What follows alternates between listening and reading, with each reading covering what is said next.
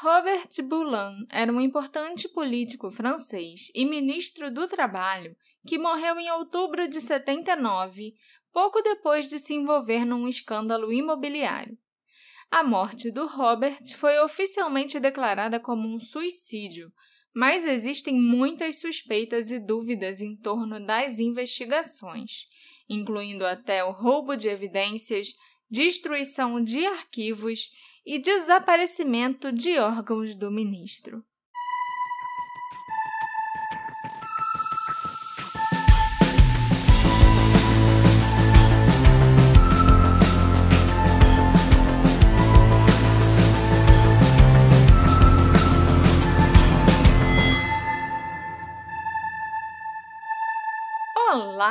Ouvintes queridos! Sejam muito bem-vindos ao novo episódio do Detetive do Sofá. Eu sou a Marcela, host desse podcast, e hoje a gente vai viajar para a França. Não é para Paris, onde eu mais queria ir, a gente vai, na verdade, para um lugarzinho lá no, no interior da França, sei lá onde, numa floresta, para ver onde o cara morto foi encontrado. Mas não tem problema não. Eu aceito ir para o interior da França, Alexandre. Não preciso ir para Paris sempre assim. Não, a gente pode viajar pelo cão.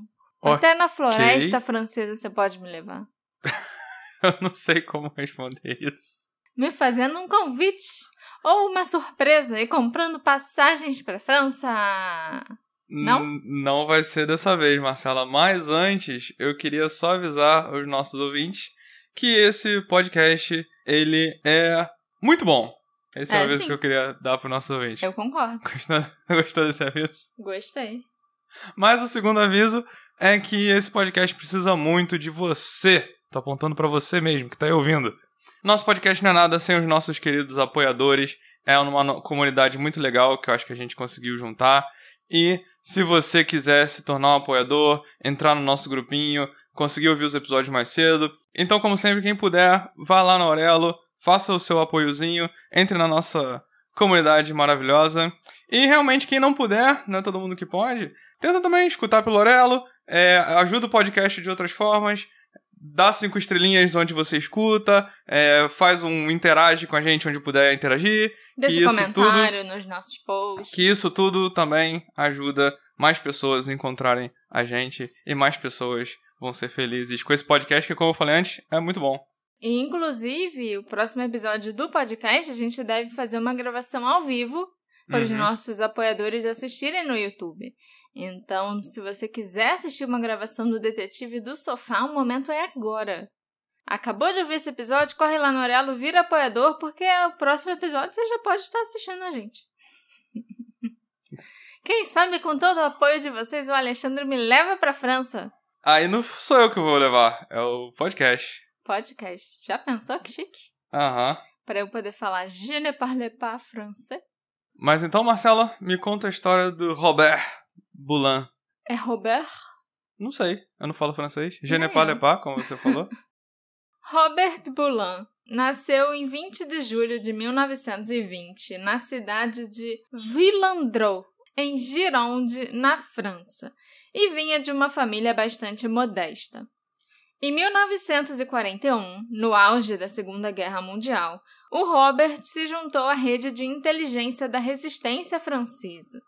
Após o fim da guerra, ele foi até condecorado com duas medalhas.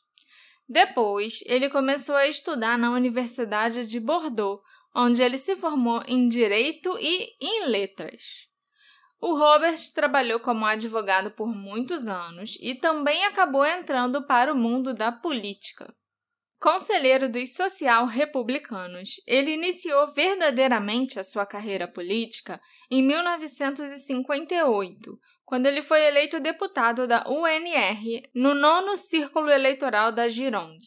No ano seguinte, o Robert se tornou prefeito da cidade de Liborne e continuou sendo reeleito a prefeito e deputado pelos próximos anos até a sua morte. Ele também exerceu funções ministeriais durante quase 15 anos sob as presidências do general Charles de Gaulle, aquele carinha né, que deu o nome para o aeroporto, de, de Paris, isso aí, o Georges Pompidou, aquele do museu famoso que também tem em Paris com um estubo esquisito por fora, para vocês verem como eu já pesquisei sobre Paris.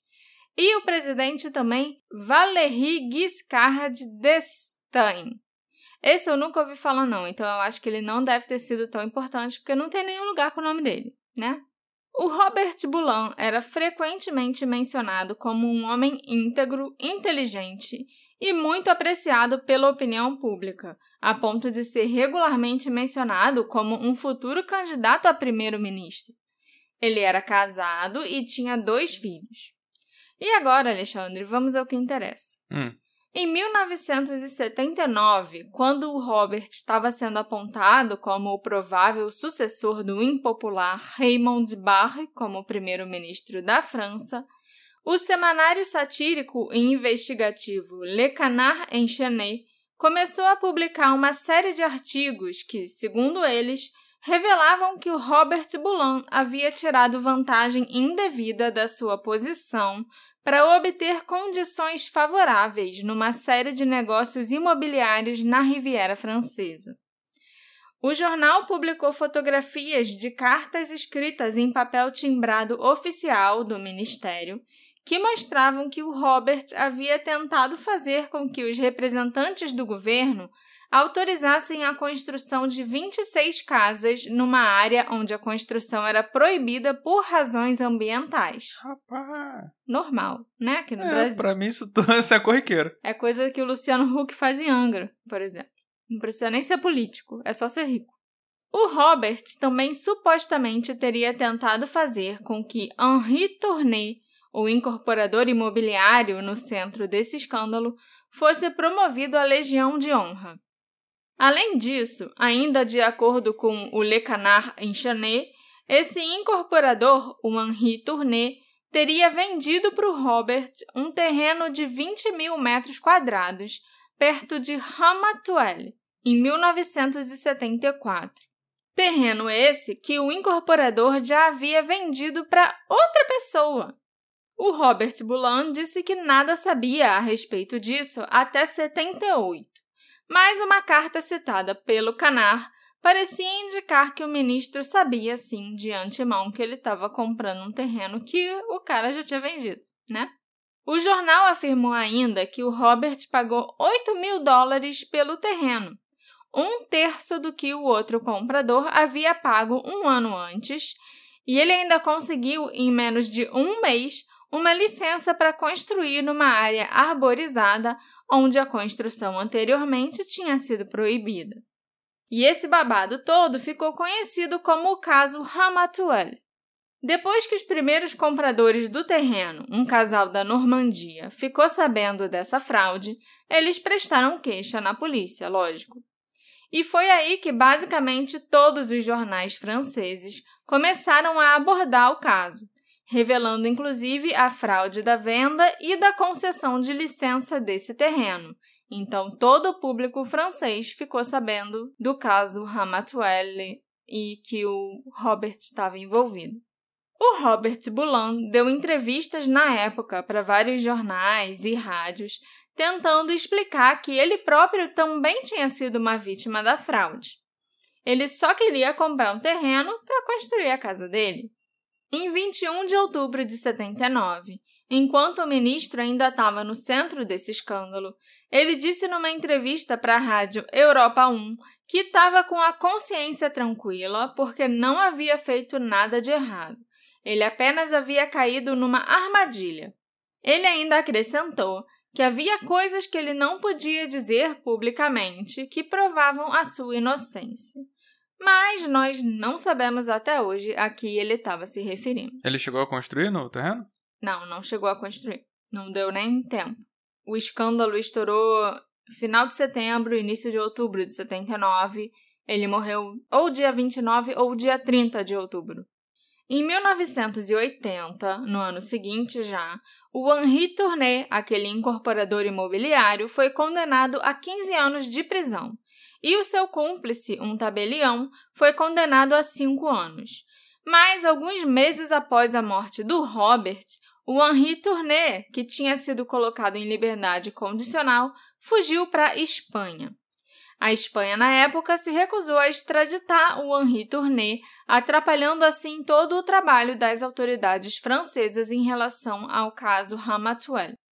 Foi somente em outubro de 87 que a justiça francesa conseguiu interrogá-lo, enquanto ele ainda estava morando em Ibiza. Ah, Marcela, mas o que essa história do terreno e esse incorporador aí tem a ver com o caso do político que morreu?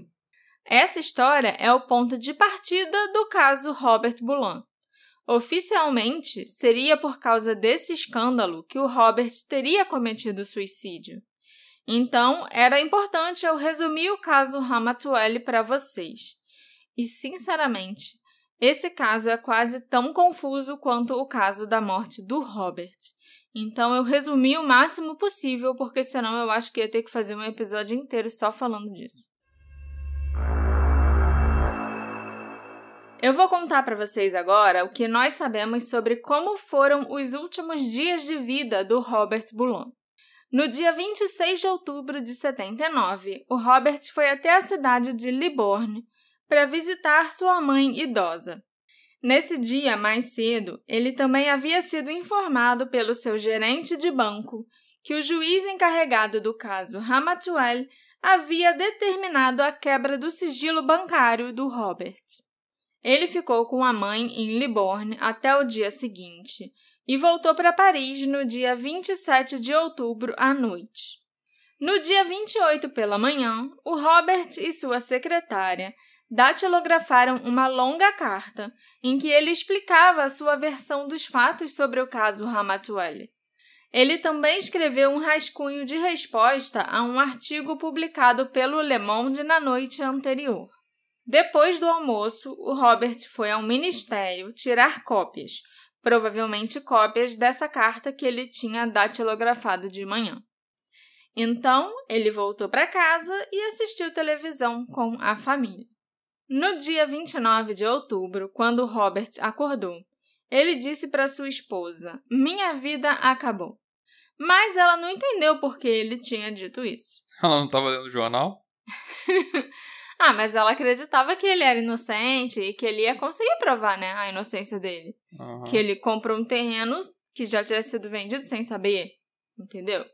E, não, sei lá, será que a sua vida realmente acaba só por causa disso, gente? Que Se... no Brasil não acabaria. Exatamente, eu tô tão acostumada a ver político fazendo coisa muito pior por aqui e não dá em nada feijoada, sabe? O Robert depois foi ao ministério e participou de duas reuniões. Uma dessas reuniões era dedicada inclusive ao caso Ramatuelle. Seus colaboradores aproveitaram para criticar o seu rascunho de resposta ao Le Monde, julgando-o muito impetuoso. Ao sair da reunião, o Robert pediu à secretária que adiasse uma outra reunião que ele teria com sindicalistas, que estava marcada para as quatro e meia da tarde. Ele então almoçou com seu filho e seu genro e durante o almoço, o Robert disse para os dois que a carreira dele estava acabada e que ninguém entendia como essa história o estava atormentando. Quando Robert foi pegar a carteira para pagar a conta do restaurante, também saíram do bolso dele alguns envelopes. O filho ficou curioso sobre por que o pai estava com tantos envelopes no bolso mas ele disse que era só correspondência que ele havia pego quando esteve em Liborne visitando a mãe. Às 15 horas, o Robert recebeu por alguns minutos um deputado da Polinésia Francesa chamado Gaston Floss. Esse deputado disse que achou o Robert muito preocupado quando os dois estiveram juntos. Um porteiro que trabalhava no gabinete ministerial também achou que o Robert estava estranho naquela tarde quando ele saiu do prédio, o porteiro ouviu dizer: Adeus, meu escritório. O Robert voltou para casa carregando uma pasta por volta das três e meia da tarde, com o seu motorista e seu guarda-costas.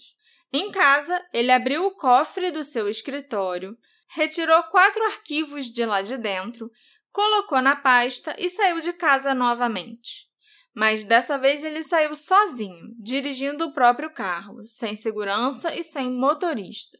O Robert foi em direção a um pequeno condado chamado Montfort-la-Maurie. Por volta das quatro da manhã, já no dia 30 de outubro de 79, o Robert ainda não tinha voltado para casa. Então é claro que sua família e alguns amigos ficaram preocupados e foram até o escritório ministerial para tentar descobrir para onde o Robert tinha ido. Eles encontraram papéis rasgados no cesto de lixo. E um dos pedaços de papel supostamente mencionava suicídio na floresta de Rambouillet. A família do Robert entrou em pânico, coitados, e o filho dele foi para a floresta imediatamente enquanto o genro foi alertar o ministro do Interior e o Hotel Matignon, que, para quem não sabe, gente, é o nome da residência oficial do primeiro-ministro da França. Eu já sabia, claro, então eu fico muito feliz de compartilhar esse conhecimento básico com vocês. Ok. Mentira. Eu não sabia nem que a França tinha primeiro-ministro até ontem, eu achava que tinha só presidente, mas tem um primeiro-ministro, olha só. Então, claro que eu não sabia o que era esse hotel aí, eu achava que era um hotel De de verdade, onde alguém estava hospedado.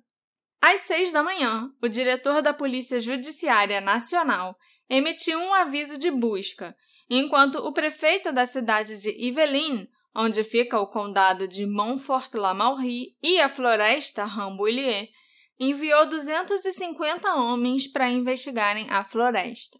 Antes de contar para vocês sobre a descoberta do corpo do Robert, eu acho importante contar alguns depoimentos dados pelos moradores desse pequeno condado de Montfort-la-Maurie, que são, no mínimo, meio estranhos.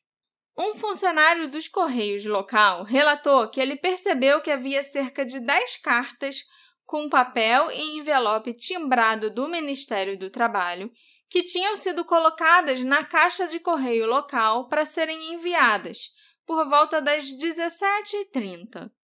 Algumas cartas pesavam mais de 20 gramas e outras pesavam menos. Talvez esses sejam aqueles envelopes que o filho do Robert notou que estavam no bolso do paletó do pai naquele almoço, mais cedo, ainda no dia 29. O diretor de uma empresa com sede em Versalhes, que também fica na cidade de Yvelines, estava dirigindo para Montfort-la-Maurie no dia 29 de outubro, entre as 5 e 5 e meia da tarde. E esse cara afirmou ter visto o ministro Robert Boulin andando sozinho e com pressa pelo condado, Andando a pé. a pé. Em 2015, uma testemunha também afirmou ter visto Robert Boulin pouco antes da sua morte, no banco do passageiro de seu carro. Mas, segundo essa testemunha, o Robert não estava sozinho. Um homem estava dirigindo e outro homem estava sentado no banco de trás. De acordo com a testemunha, esses dois homens tinham rostos bastante fechados, eram mais jovens que o Robert Boulin e tinham cabelos escuros. Finalmente, em 2009, uma moradora local contou na France Inter, uma estação de rádio francesa, que ela teria visto um carro acelerando na estrada que leva à casa dela. E essa estradinha geralmente é bem deserta. O homem que estava dirigindo, cujo rosto ela não viu, teria pedido informações aos vizinhos e se virou às pressas dirigindo para ir embora. Os vizinhos chegaram a comentar com ela que tinham visto Robert no carro e que acharam estranho o ministro estar por ali porque ele estava sendo processado, né? Então, o que ele está fazendo na estradinha de Cascalho ao invés de estar lá em Paris, na capital, cuidando do escândalo dele? Foi o chefe da polícia local de Yvelines, chamado Francis Desvart, quem encontrou o corpo do Robert na lagoa Rompu, na floresta. A posição do corpo quando ele foi descoberto e a sua distância da borda do lago não são claras, porque as versões diferem. Para um comissário da Polícia Judiciária, que chegou lá logo depois do corpo ser encontrado, o Robert estava a 7 metros da borda da lagoa e somente as costas da vítima estavam visíveis, estavam fora da água. Mas, para o policial Francis Desvart, que de fato encontrou o corpo, o Robert não podia ter morrido afogado, porque a cabeça dele estava acima da água. Ele estava com a cabeça meio de lado, ainda com os olhos abertos, e parecia até que ele estava olhando na direção do próprio carro. O corpo foi retirado da água com muito cuidado por cinco ou seis bombeiros e rapidamente o caso foi transferido para a Polícia Judiciária Nacional. Oi, pessoas, tudo bom? Meu nome é Gisele, host do podcast Sob Investigação, um podcast para quem sabe que a realidade é pior que a ficção. A cada temporada são 20 novos casos nacionais e casos extras. Se você gosta de crimes brasileiros, te espero lá.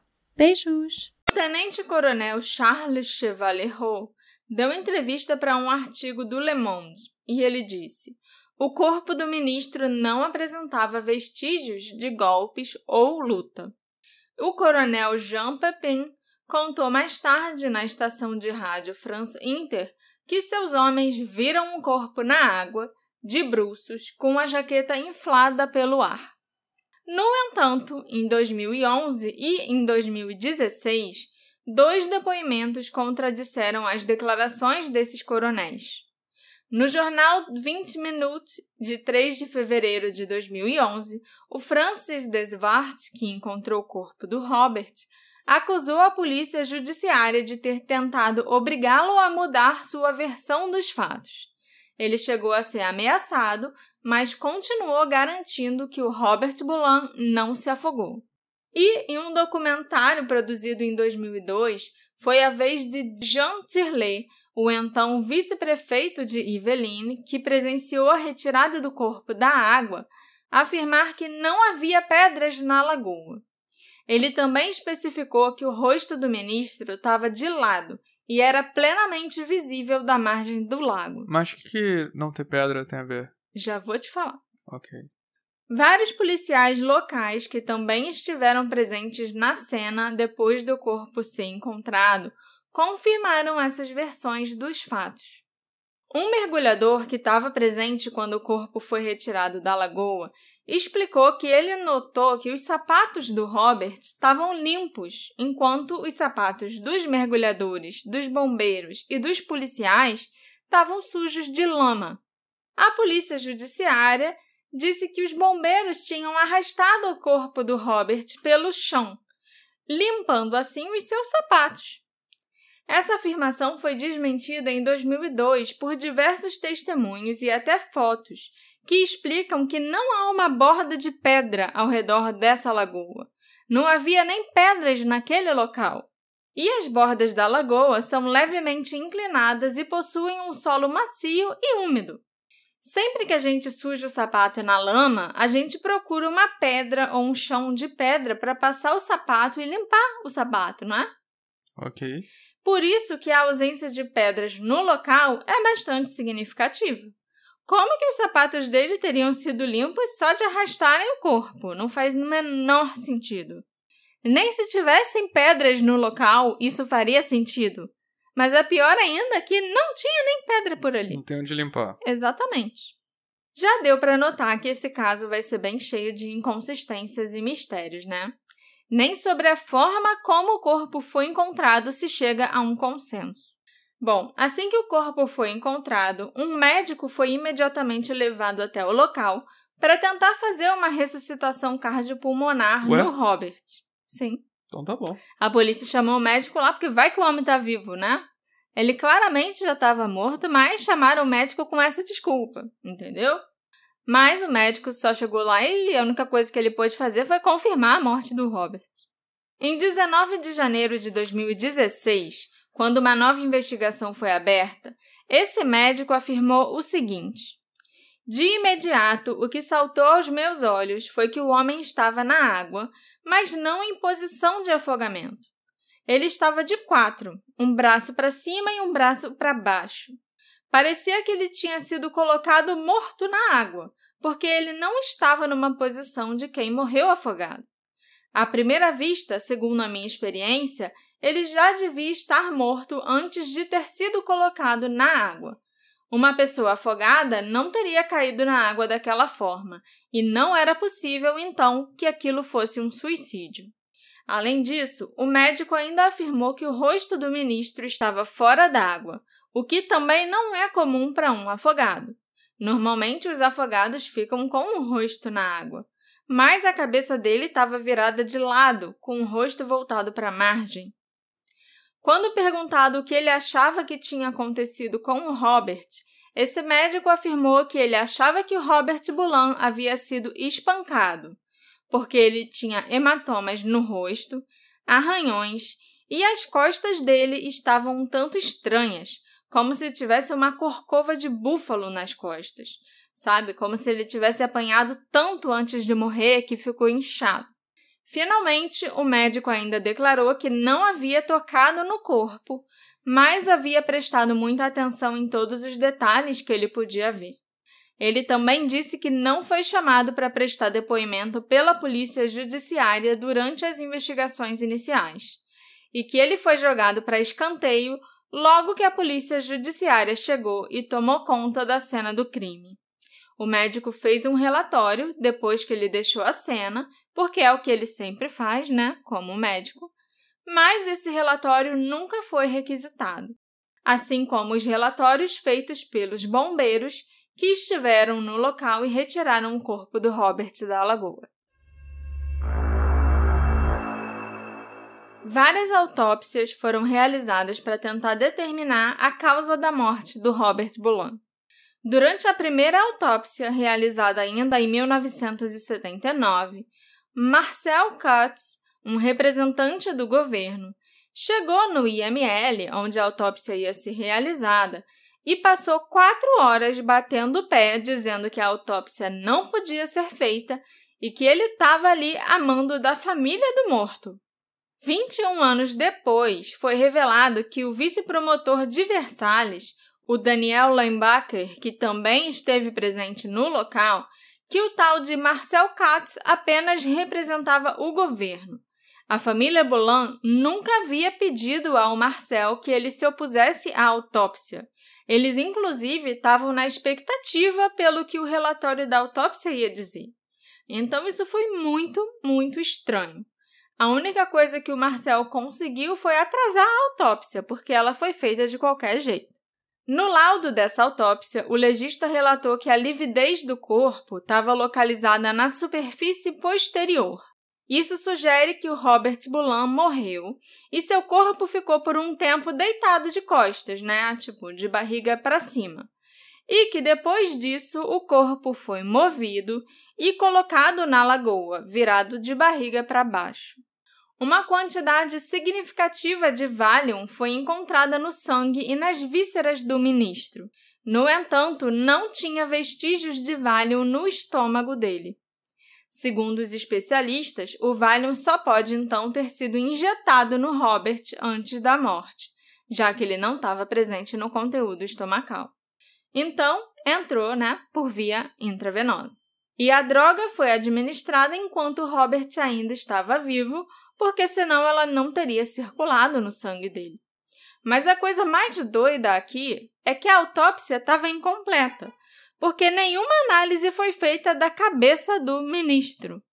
Eles resolveram fazer uma autópsia do pescoço para baixo. Ok. E não, ele não estava sem cabeça. No dia 6 de outubro de 1980, a primeira coisa muito bizarra desse caso aconteceu.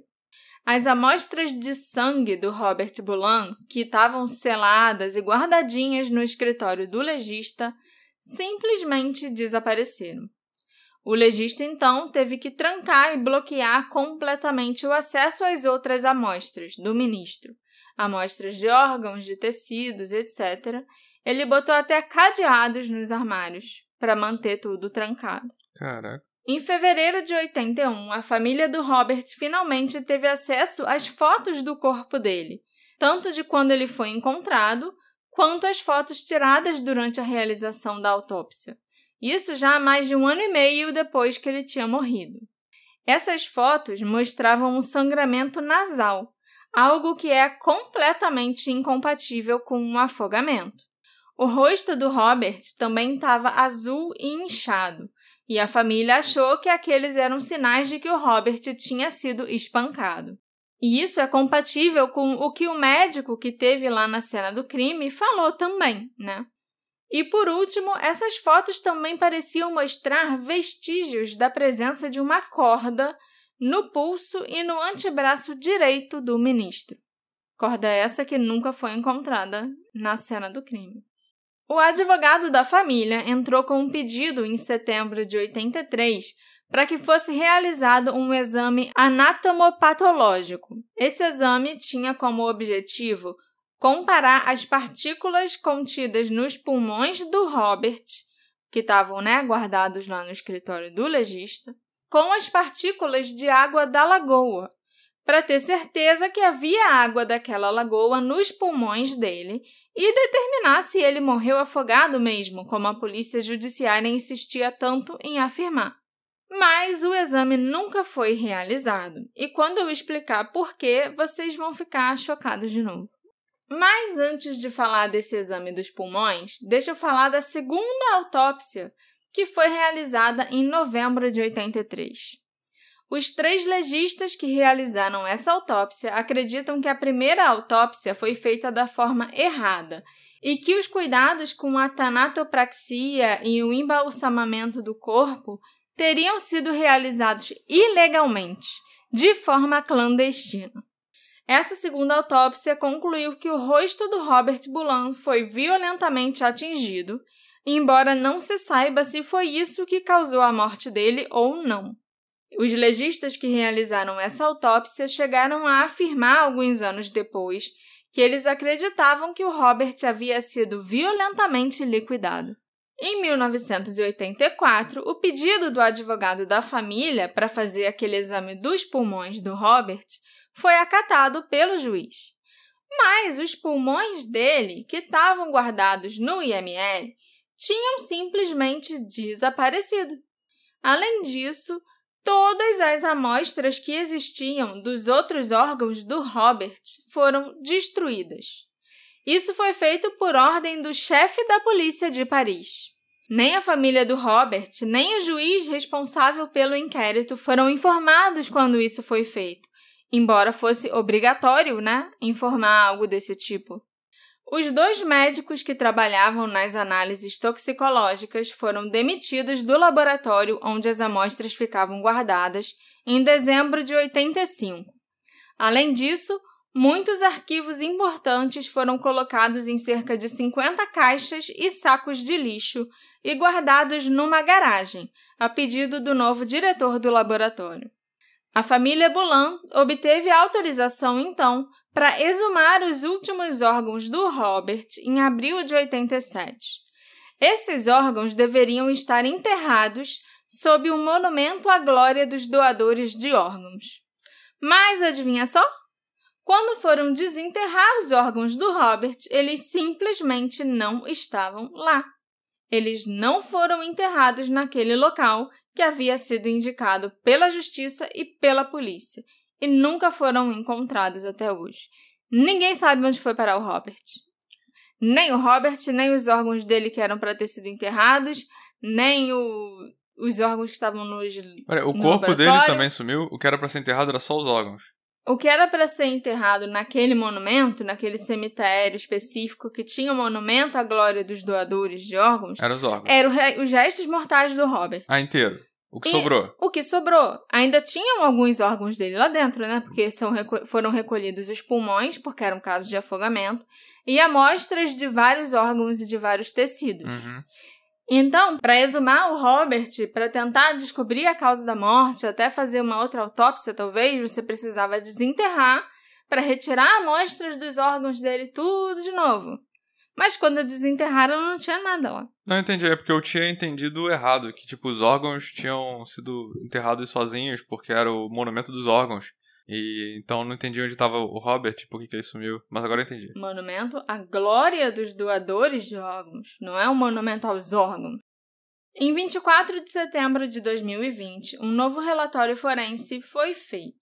Esse relatório estabeleceu que era impossível afirmar que Robert Bolan tinha cometido suicídio por afogamento, ainda mais naquela lagoa que só tinha 40 centímetros de profundidade de água e lama. Putz. O carro do Robert, um Peugeot 305 conversível, foi encontrado no mesmo dia do corpo, às oito e meia da manhã. Ele estava perto da lagoa, com a capota ligeiramente arriada e com as portas trancadas. A carroceria estava suja e coberta de lama. O que é esquisito, porque o carro estava estacionado numa estradinha de cascalho, onde não tinha lama. Então, como o carro do Robert ficou todo sujo de lama daquele jeito, Alexandre? Segundo a família, o aerofólio do carro e a saia do carro tinham sido reparados. Mas o carro nunca tinha sofrido um acidente ou sido amassado. Então, por que essas coisas aí esquisitas que eu não sei o que são direito foram reparadas? Você tá rindo? Você ficou três horas ontem perguntando o que que era. E ainda não entendi, mas pelo menos eu soube um nome para dar para essas coisas. Também foram encontradas pegadas que iam do carro até a lagoa. Ok, né? Podiam ser as pegadas do Robert, indo do carro até a lagoa depois de se injetar com Valium para se matar. Mas também havia pegadas voltando da lagoa até o carro. Acredita-se que a lama no carro seja consistente com a lama da lagoa. Além disso, foram encontradas folhas secas no banco e no teto do carro. Nenhuma impressão digital foi encontrada na carroceria por causa da umidade e das múltiplas manipulações dos investigadores. Uma pasta de papelão azul foi encontrada dentro do carro. Os papéis que ela continha estariam relacionados a um projeto de lei, segundo a polícia judiciária. Mas outras fontes dizem que, na verdade, a tal pasta estava vazia, somente com um envelope dentro dela escrito a ser aberto apenas mediante minha ordem formal. E é lógico que o envelope já tinha sido aberto e esvaziado, entendeu? Muitos elementos suspeitos não foram analisados. Uma mancha suspeita no tapete do chão do carro, impressões digitais no painel e até guimbas de cigarro, sendo que o Robert Boulan não fumava. Então, de quem eram aquelas guimbas de cigarro, né? Foi encontrado também um papel escrito pelo Robert, que tinha sido deixado no painel do carro. Nesse papel, ele indicava, entre outras coisas, que as chaves do carro estavam no bolso direito da calça dele. Mas as chaves foram encontradas no chão do lado do carro. Peraí, o papel indicava que a chave estava. Ele escreveu no papel. A chave está no meu bolso. É. Entre outras coisas, ele escreveu que as chaves estavam no bolso do Ah, carro. ok. Entendeu? Aham. Ficou difícil de entender? Não, é porque eh, eu achei esquisito o cara escrever que a chave está no meu bolso. Sendo que eu nem tava no bolso. Uhum. Esse papel não foi analisado em buscas de digitais, mas uma análise grafológica foi realizada e confirmou que a caligrafia era de fato a do Robert Boulan. Quando a família viu esse papel, todo mundo ficou surpreso com o que estava escrito no final. Era algo como: Beije minha esposa com carinho, o grande amor da minha vida, e coragem para as crianças. Mas não foi nem o conteúdo, né, do que estava escrito no papel que deixou a família suspeitando que tinha algo errado.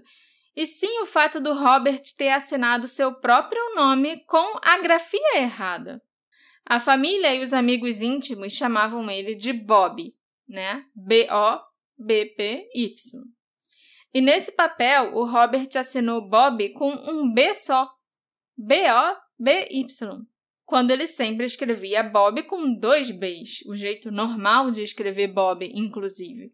A família acha que ele devia estar sendo torturado, foi ameaçado para escrever e escreve... Não, foi ameaçado para escrever o bilhete e decidiu escrever errado o nome de propósito para saberem Dá que, uma ó, pista. é, tem alguma coisa esquisita aqui, ele, ele deve ter sido obrigado a escrever ou algo assim, entendeu? E falando em papel, vocês devem lembrar quando eu citei os depoimentos dos moradores de Montfort-la-Maurie, que o carteiro disse ter visto cerca de 10 cartas, né, enviadas com o timbre do ministério. Na verdade, eram 14 cópias da mesma carta que o Robert tinha enviado naquela tarde. E nessa carta ele falava sobre o caso Ramatuel. Segundo a polícia, a carta começava assim: Senhores, decidi acabar com a minha vida. E terminava assim: Não se pode suspeitar de um ministro em exercício, muito menos de um ex-ministro do general de Gaulle. Prefiro a morte à suspeita, embora a verdade seja clara. Que minha família, que está tão unida e que está começando a ser escandalosamente atacada, torne-se ainda mais forte. Mantenham suas memórias a meu respeito inalteradas. e saibam que parti, tendo servido ao Estado e ao meu país com paixão e desinteresse. Rogo-vos que acrediteis, senhores, em meus devotos sentimentos. Em algumas cartas que foram enviadas, né, entre esses 14 envelopes que foram enviados, além da cópia dessa carta sobre o incidente Ramatuelle, outro papel estaria anexado, dizendo: Pretendo me afogar em um lago na floresta de Rambouillet, onde adorava andar a cavalo. Meu carro, o Peugeot 305, tem a placa 651 GX92. Ok. Essas cartas eram para quem? Teve cópia que foi enviada para a esposa, teve cópia que foi enviada para outros políticos, para assessores, para a mãe dele, para outros familiares, sabe? Para amigos próximos. Uhum. Era basicamente pessoas chegadas a ele, não era imprensa, Sim. não era. Não. E era aquela. Sabe a carta que ele datilografou com a secretária Uhum, naquele dia? Uhum. E tirou cópias? Sim. Era essa carta, mas eu vou chegar lá, peraí. A Brigada Criminal, a pedido do juiz, tentou encontrar o carteiro que tinha testemunhado sobre a diferença de peso entre os envelopes. Lembra que o carteiro falou que algumas cartas tinham mais de 20 gramas, outras tinham menos.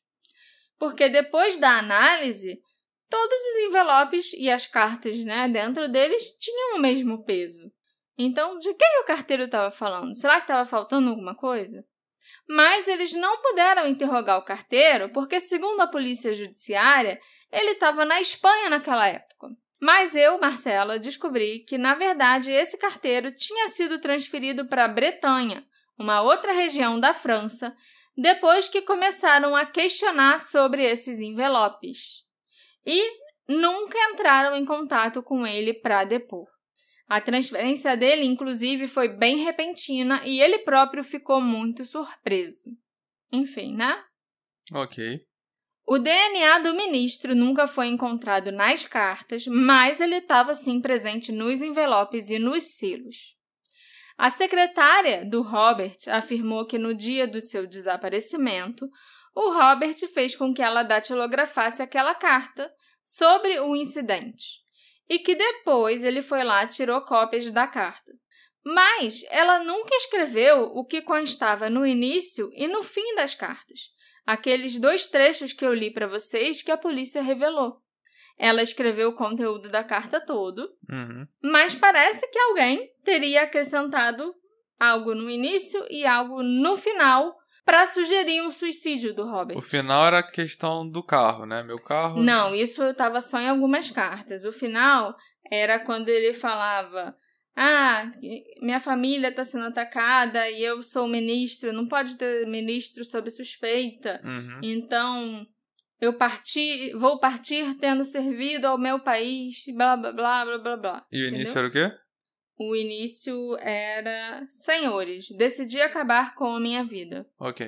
É uma frase de, bem até simples, né? Você bota o papel lá na máquina de escrever, digita isso em cima e pronto. Então, a secretária diz que, assim, esses dois trechos, esse iníciozinho, essa primeira frase e o final, que eram as únicas coisas na carta que apontavam para ele estar pensando num suicídio, devem ter sido adicionadas depois, entendeu? Uhum. Por uma terceira pessoa. Que foi lá, adicionou essas duas, essa frase no início e aquele finalzinho na máquina de escrever, tirou outras cópias e botou nos envelopes e entregou para as pessoas. Uhum. A, a fita da máquina de escrever, porque tinham, né? Eram umas fitas que ficavam. que você tinha que botar na máquina a com a tinta? tinta e tudo. A fita da máquina de escrever do gabinete do Ministério do Robert, onde a secretária digitou essa carta, desapareceu. Provavelmente porque ninguém queria que vissem que realmente, ah, só o que a secretária digitou era o conteúdo ma- Original. original da carta, entendeu? Porque se você não encontrar a fita que prova o que foi digitado, ah, a secretária pode estar fazendo confusão, ela pode não lembrar do que ela escreveu direito. Não sabia que guardava assim. Sim, a fita guardava, né? Você ia usando a fita e ela ia enrolando, enrolando, enrolando e ficava lá, tipo, escrito o, que você digitou. Para a família, a carta em si é sim um texto autêntico do Robert Poulan, que foi datilografado pela secretária. E eles concordam com a secretária que o início e o fim devem ter sido acrescentados por uma terceira pessoa, se referindo a intenções suicidas. A polícia nunca divulgou fotos das cartas originais. Então, nem a secretária viu fotos dessas cartas originais. Ela só falou: Ó, oh, a carta que eu datilografei foi isso aqui. Uhum. Não tinha isso aí que vocês então, falaram. Então não dá nem pra saber se tá, Entendeu? se tá tosco, se tá certinho, não, sabe? Não tem como saber. Se o início e o final tá tortinho, se. Não tem como saber. Ok. As cartas, até porque as cartas nunca chegaram para os destinatários. Ah, sim, sim. Quando entrevistaram o carteiro, as cartas ainda estavam ali, porque isso tinha acontecido às cinco e meia da tarde do dia anterior e o Robert foi encontrado, supostamente encontrado às oito e pouca da manhã, então as cartas ainda não tinham saído. Uhum.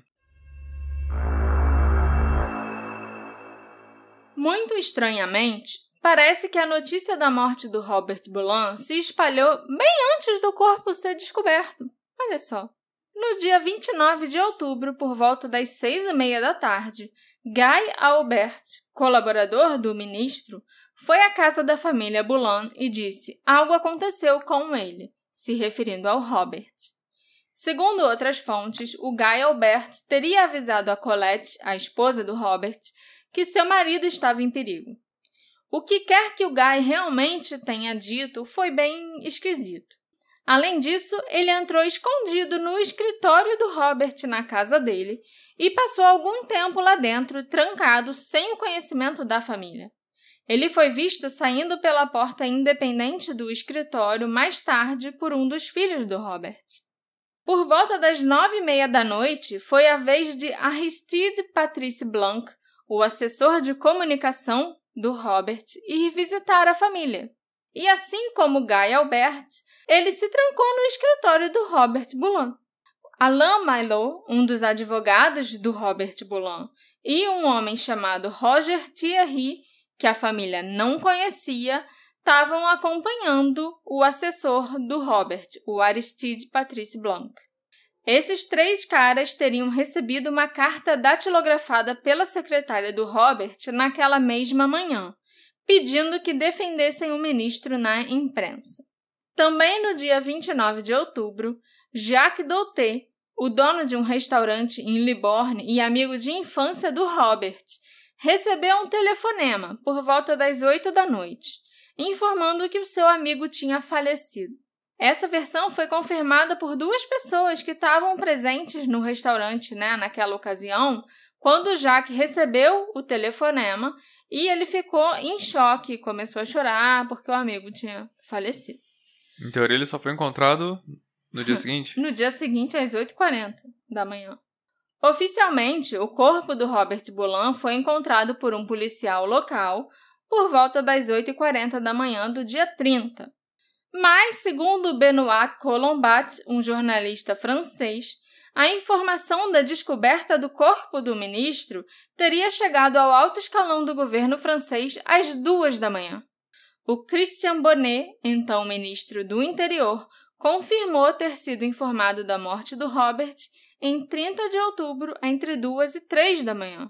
O chefe do gabinete do Robert, o Ian Gaillard, também afirmou que ele foi convocado por volta das duas da manhã pelo chefe do gabinete do primeiro-ministro da França. Esse cara teria dito ao Ian que o corpo do Robert foi encontrado. Mas hoje em dia, né, esse homem que era o chefe de gabinete do primeiro-ministro nega que ele tenha dito isso. Já o próprio primeiro-ministro daquela época, o Raymond Barre, contou em sua autobiografia que ele foi informado por volta das três da manhã que o corpo do Robert Boulan tinha sido encontrado num lago na floresta Rambouillet.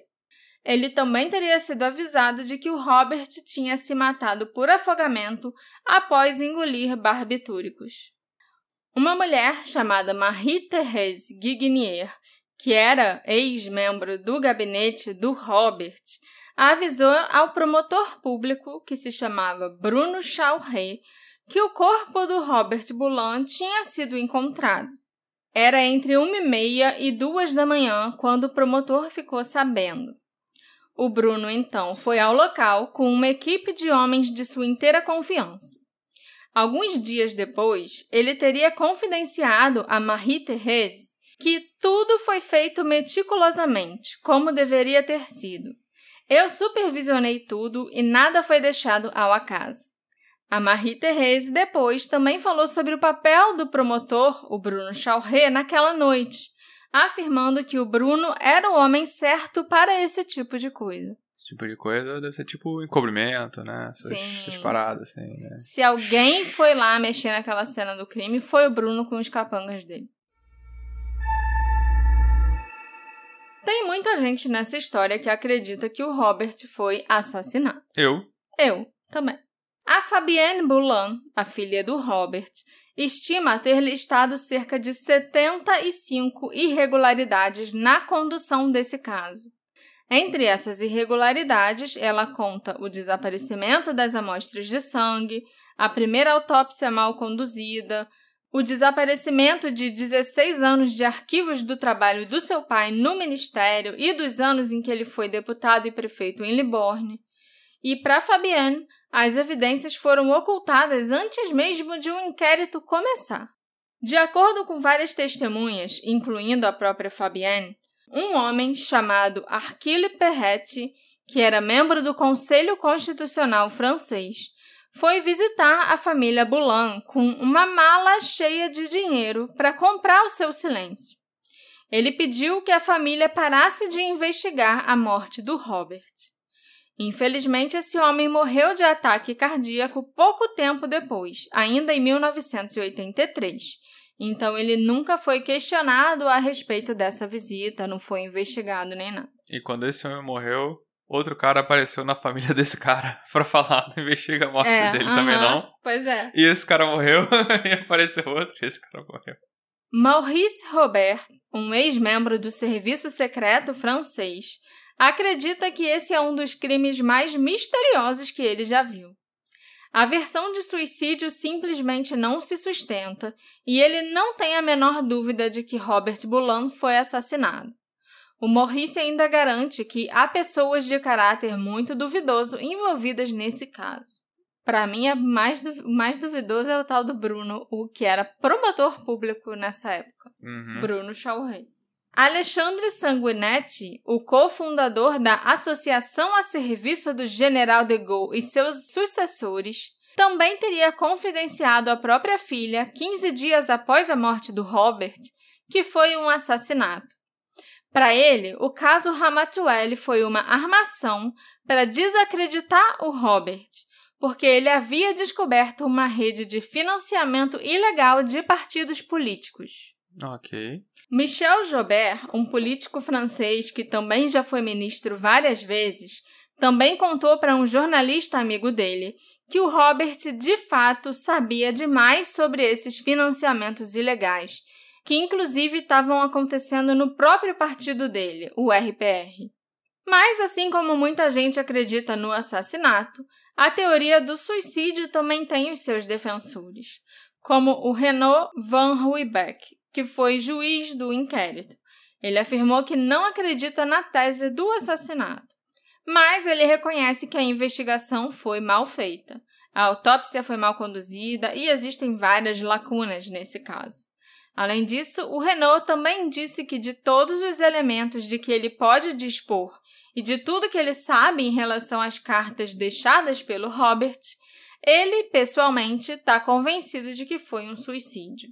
Luc Lefay, responsável pela comunicação do ministro Robert, afirmou que após a reunião que eles tiveram no dia 29 de outubro de 79 sobre o caso Ramatuelle, o Robert estava parado em frente à sua mesa, muito agitado, e ele teve uma espécie de colapso nervoso.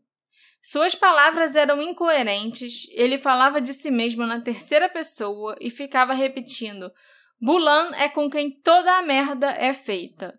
Tipo, é sobre Robert Bulan que vai recair toda a culpa desse caso. Uhum. Em retrospecto, o Luc Lefay acha que o Robert, nesse momento, tinha decidido se matar. As atitudes do Robert nos dias anteriores à sua morte também indicam mais um suicídio do que um assassinato. Ele viajou para visitar a mãe idosa, ele escreveu aquelas cartas, mesmo que tenha sido só parte delas, né? Ele mencionou algumas vezes como a sua vida e a sua carreira tinham acabado, e ele ainda saiu dirigindo sozinho para aquele condado e aquela floresta. Em 1979, os arquivos que Robert Bulan mantinha em seu ministério foram recolhidos, assim como os arquivos que ele mantinha em seu escritório em casa. Todos esses arquivos foram transportados para um estabelecimento especializado na destruição de documentos importantes em Liborne. Os arquivos foram destruídos sem que a família fosse informada.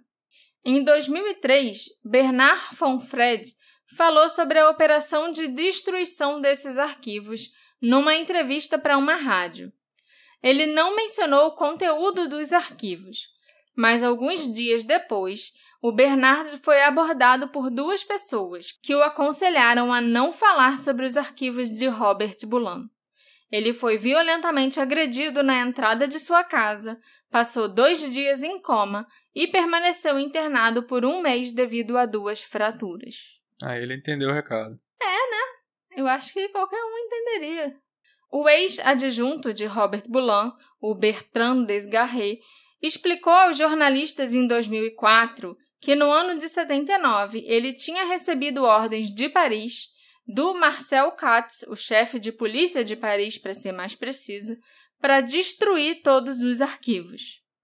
Em 2010, o promotor público de Paris, que já não era mais o Bruno Chauret, né, só para constar, rejeitou o pedido da Fabienne Boulan para reabrir a investigação, considerando que não havia provas o suficiente para isso.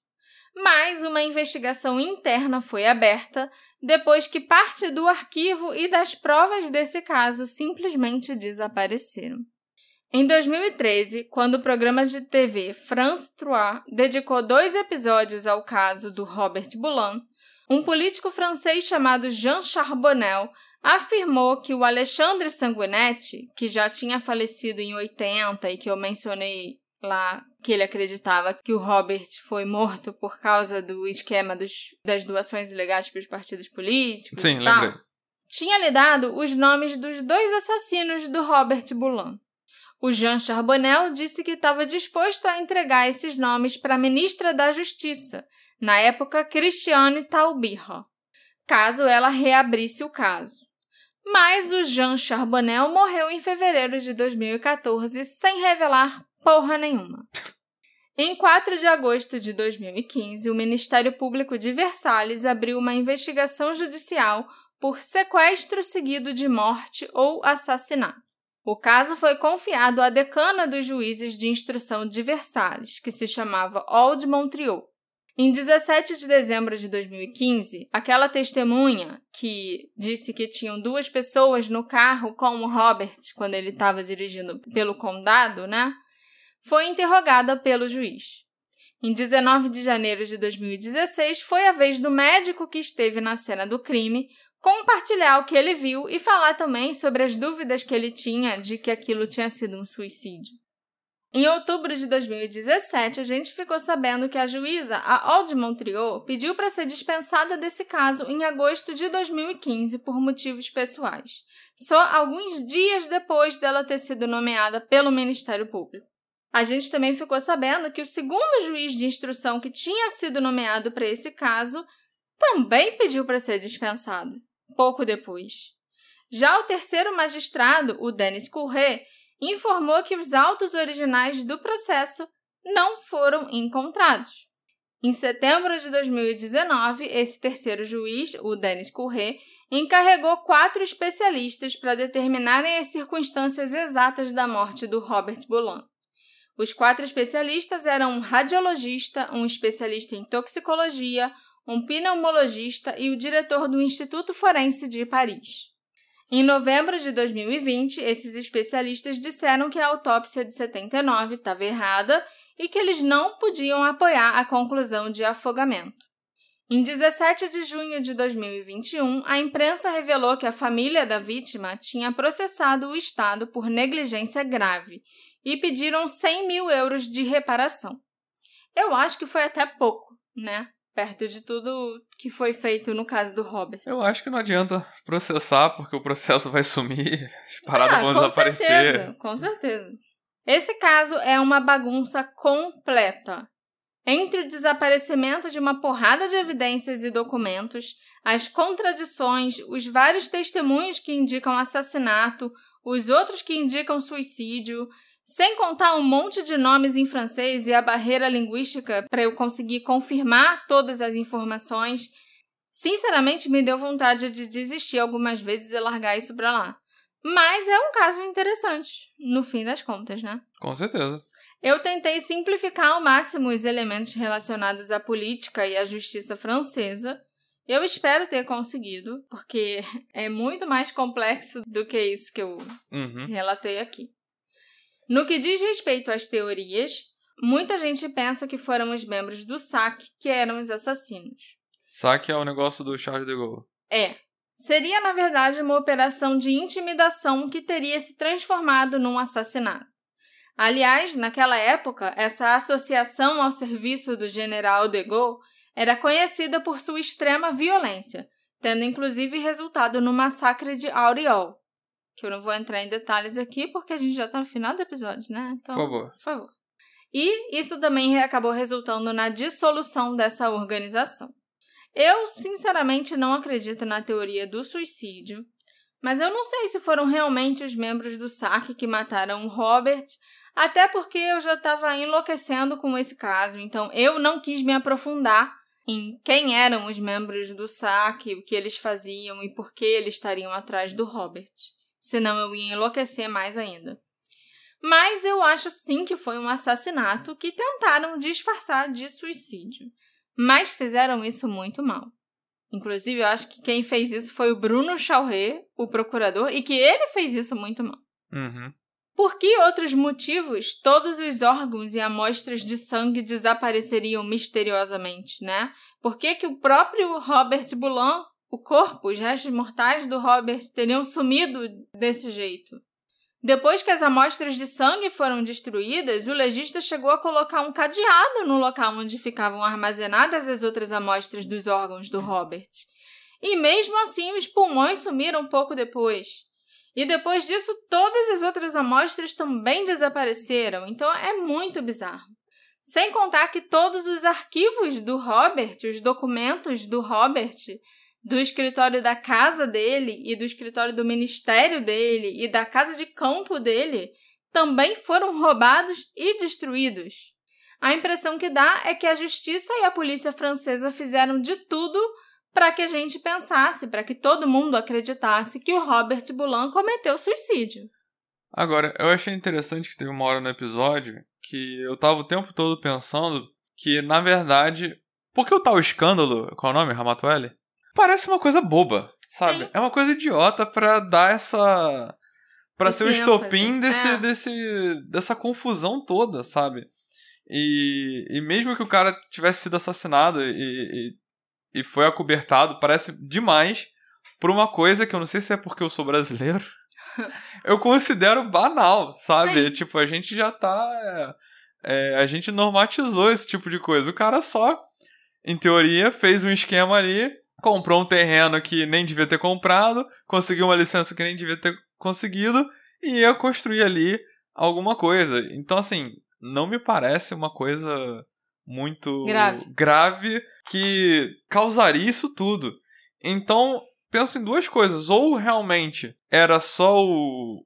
a ponta do iceberg que apareceu, né? Porque os tais donos do imóvel perceberam e a parada tomou proporções absurdas.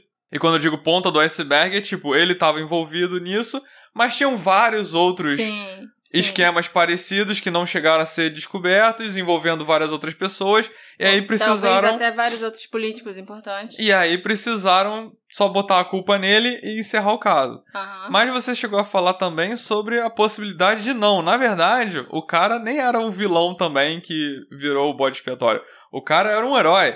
Ele tinha informações sobre corrupção dentro do partido e criaram isso tudo para desacreditar ele. Sim. Mas ao mesmo tempo criaram isso para desacreditar ele e depois mataram ele, sabe? Me parece duas ações. É, mas mataram usando esse escândalo, esse essa história de Ramatuelle como, olha, por ele isso cometeu que ele suicídio, foi por isso aqui que ele se matou, entendeu? Isso seria meio que a desculpa pra ele ter se matado. Que parece algo que saiu do controle, não sei. Tanto Sim, que é, eu, eu não sei se eu acredito necessariamente nessa versão do, de ele é um salvador que que na verdade tinha informações sobre corrupção. e Não. Eu não acredito nisso não. Eu também não. Mas eu acho que tô mais inclinado a acreditar que tentaram estancar a sangria, quem sabe sabe, nesse cara e acabar com a situação ali. E a única coisa que a gente sabe é sobre esse terreno de Rematuelle e mais nada, sabe? Sim. Talvez se os documentos, os arquivos dele não tivessem sido destruídos tão rápido, se alguém tivesse tido tempo de olhar o que ele tinha, sei lá, no cofre da casa dele, por exemplo, a gente tivesse mais detalhes sobre né, um motivo melhor para terem matado ele ou até para ele ter, ter se matado. Mas, assim, para mim o que, o que mais indica que tá faltando alguma coisa aí, que realmente tem um motivo maior para ele ter sido assassinado, foi o quão rápido pegaram e se livraram, destruíram todos os arquivos dele. Inclusive arquivos de quando ele tinha sido prefeito há anos atrás, sabe? Esse episódio foi feito graças à colaboração da nossa querida apoiadora Alessandra Veiga. Muito obrigada pelo seu apoio, Alessandra. Muito obrigada. Não. Muito obrigada pelo seu apoio, Alessandra. Muito obrigada também aos nossos outros apoiadores maravilhosos. E quem sabe um dia a gente tem apoiador suficiente para ir conhecer a França. Para ir conhecer esses lugarzinhos pequenininhos aí onde a história do Robert Boulan se passou, né? Vai que. E você, ouvinte querido? O que você acha que aconteceu com o Robert Boulan? Você acha que foi um suicídio ou você acha que foi um assassinato? Tem realmente muita coisa mal explicada nessa história, mas por que será que isso tudo aconteceu, né? Por que será que fizeram questão de encobrir um assassinato tão mal assim, fingindo que era um suicídio? Ou será que foi um suicídio mesmo?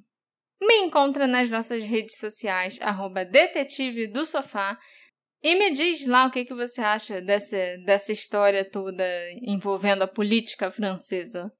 A gente se encontra na próxima investigação. Tchau, tchau. Tchau, tchau.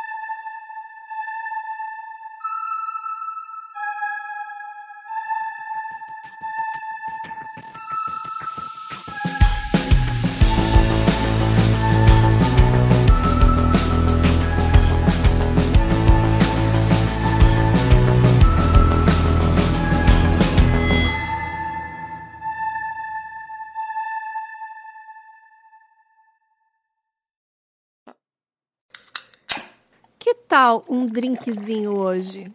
O Drink com Crime é um podcast semanal que conta casos de crimes reais, sempre acompanhado de bons drinks. Temos uma coletânea de casos selecionados pelas nossas sommeliers de True Crime. E toda terça-feira tem um episódio novo para vocês. Estamos em todas as plataformas de podcast. Venha apreciar os melhores casos e bons drinks com a gente.